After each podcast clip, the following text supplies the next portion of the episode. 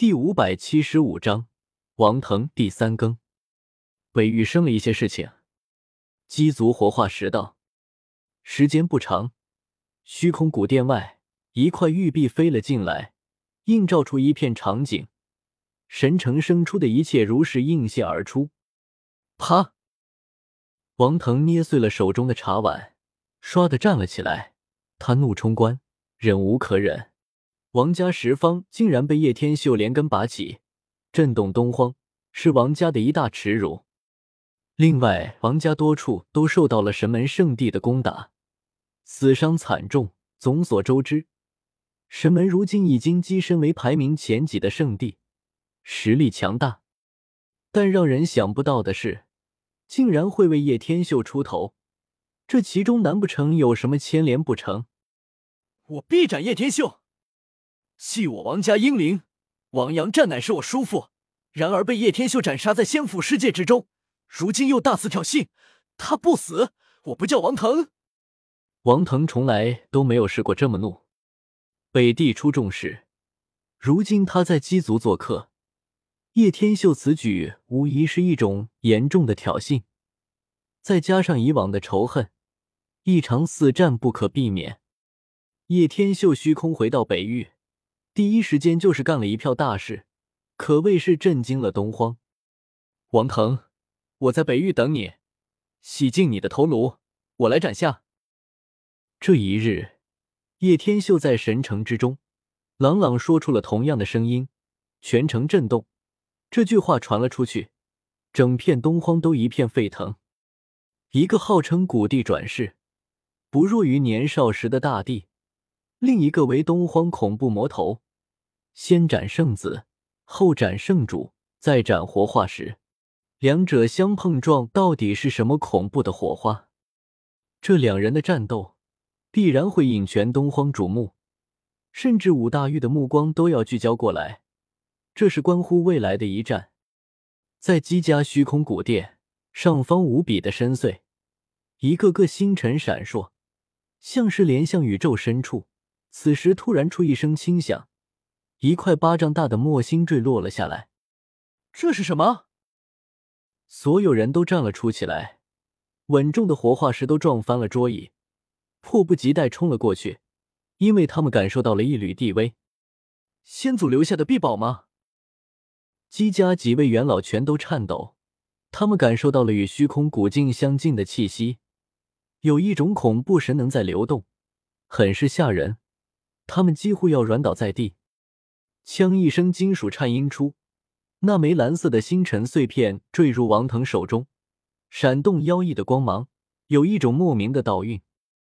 在这一刻，姬族的人全都变了脸色，这是为何？姬家的传承怎么选择落入一个外人的手中？这可不是什么好兆头。不过，他们并不担心，在这虚空古殿中。没有人可以乱来，纵然号称古帝转世的王腾也不行，只能交出来一缕血迹。这是众人大吃一惊，在巴掌大的蓝色星辰碎片之上，有一道鲜血，像是刚流淌出来一样。怎么会有血迹？好像刚刚降落上一样。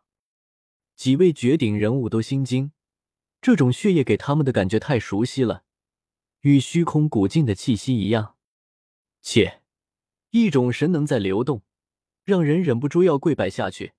正是源自神帝的血液。扑通，后方一位大能以神念探查，竟被压制的栽倒在了地上，承受不住那种如渊海一样的威压。这难道是我族先祖的一缕血液？姬家的人颤抖，连活化石都忍不住哆嗦。无比的激动，他们不知道生了什么，不明这块蓝色的星辰碎片怎么会从无垠虚空中坠落下来，且有一缕虚空大地的血液。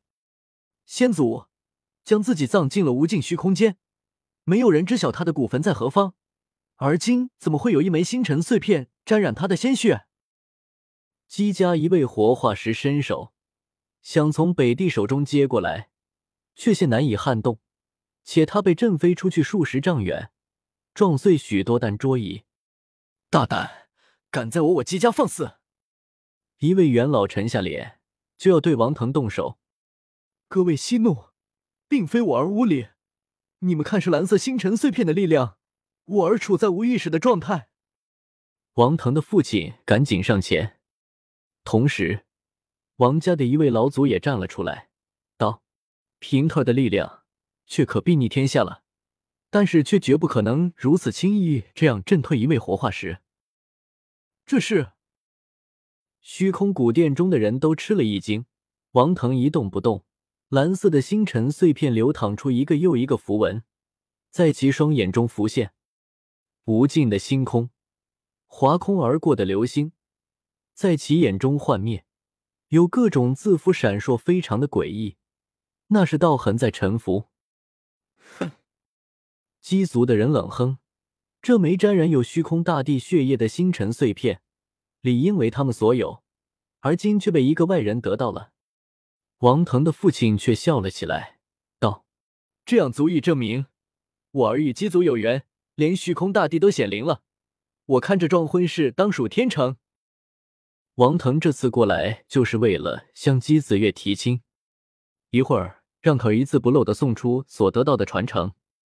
王家的玄祖开口，姬族的神色变幻不断，尤其是几位元老，全都若有所思。虚空大帝的臂宝重现，会是怎样一种传承？这个王腾到底有多大的气运？虚空古殿降下圣物。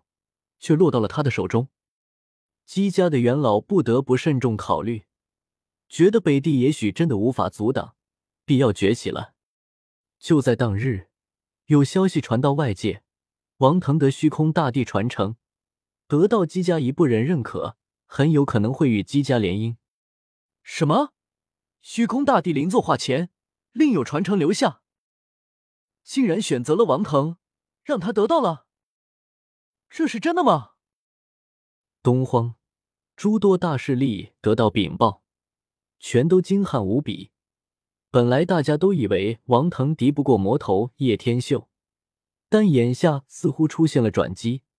这是一件影响极大的事件，大帝临终前的感悟一定无比重要。本章完。